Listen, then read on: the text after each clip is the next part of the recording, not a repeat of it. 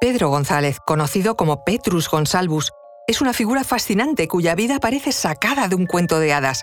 Sin embargo, es real y con episodios no tan mágicos como él hubiera deseado. Se convirtió en una figura legendaria en la Europa del siglo XVI. Es ampliamente considerado como la inspiración detrás del clásico cuento de La Bella y la Bestia. Su vida estuvo marcada por la enfermedad, la rareza, la intriga y, en última instancia, por un inesperado giro romántico. Os contamos esto y mucho más a continuación. Conoce mejor al equipo que protege nuestras costas. Alerta en el mar, el jueves a las 10 un nuevo episodio en National Geographic. Soy María José Rubio, historiadora y escritora. Y yo soy Luis Quevedo, divulgador científico. Y esto es Despierta tu curiosidad, un podcast diario sobre historias insólitas de National Geographic y recuerda, más curiosidades en el canal de National Geographic y en Disney Plus. Nacido en 1537 en Tenerife, en las Islas Canarias, Pedro González atrajo la atención desde su nacimiento debido a su condición física única. Sufría la enfermedad de la hipertricosis universalis, hasta entonces completamente desconocida. Su síntoma principal es un crecimiento excesivo de pelo en todo el cuerpo. Sabemos que el joven Pedro González era descendiente de Menceyes Guanches, la máxima autoridad de la jerarquizada sociedad guanche en Tenerife. Es decir, que era un noble, hijo de reyes guanches, antes de la conquista de las Islas Canarias por la corona de Castilla, en el siglo XV. En una época en que las diferencias físicas eran malentendidas y a menudo asociadas con lo sobrenatural o lo monstruoso, la singular apariencia de Pedro lo puso en el foco de atención de los nuevos conquistadores castellanos de la isla, y pronto también de la nobleza europea. Al parecer, fue llevado a la península y de ahí, a los 10 años de edad, trasladado bajo condiciones desconocidas a la corte del rey Enrique II de Francia. Por entonces, un diplomático italiano en París ofreció su primera descripción fidedigna. Su cara y su cuerpo están recubiertos por una fina capa de pelo de unos 5 dedos de largo, unos 9 centímetros, y de color rubio oscuro, más fina que la de una Marta cibelina y de olor bueno, si bien la cubierta de pelo no es muy espesa, pudiéndose apreciar bien los rasgos de su cara.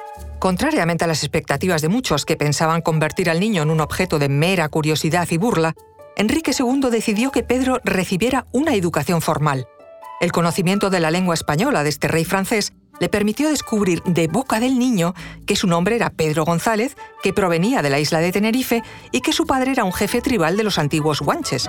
Por todas estas rarezas, el rey de Francia lo consideró un tesoro único en Europa a valorar y proteger. El rey ordenó darle al niño instrucción, buena educación y costumbres sociales refinadas.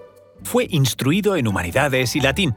Fue entonces cuando adoptó el nombre latinizado de Petrus Gonsalvus. También fue formado en la etiqueta de la corte, y gracias a su refinada cultura y sus maneras cortesanas, pasó de ser considerado una rareza humana y científica a ser respetado como un noble caballero.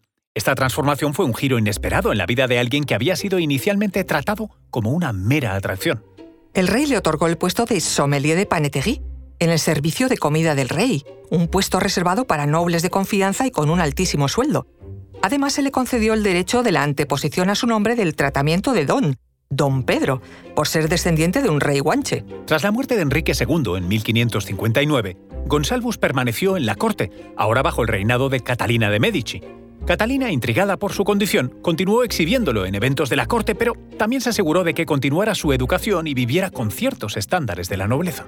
Uno de los aspectos más notables de la vida de Gonsalvus fue su matrimonio.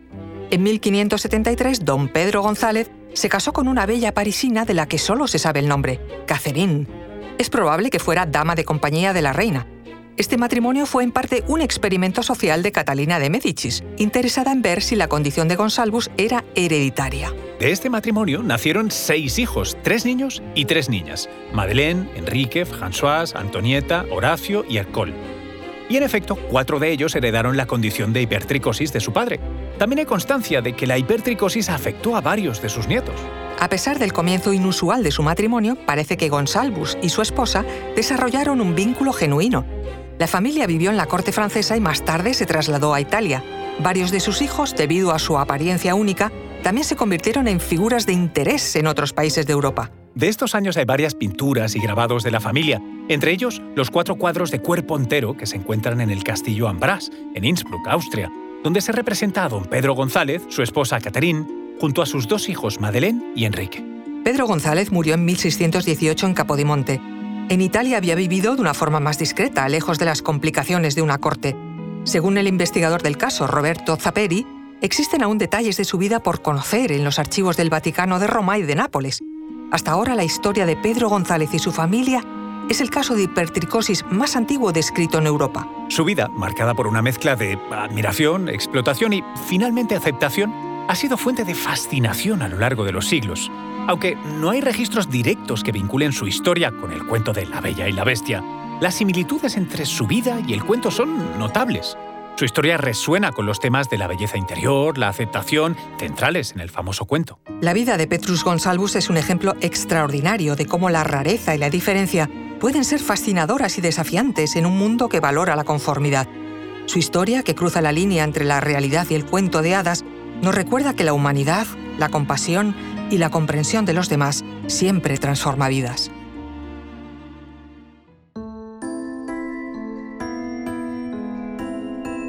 Recuerda que Despierta tu Curiosidad es un podcast diario sobre historias insólitas de National Geographic. Disfruta de más curiosidades en el canal de National Geographic y en Disney Plus. Ah, y no olvides suscribirte al podcast si has disfrutado con nuestras historias.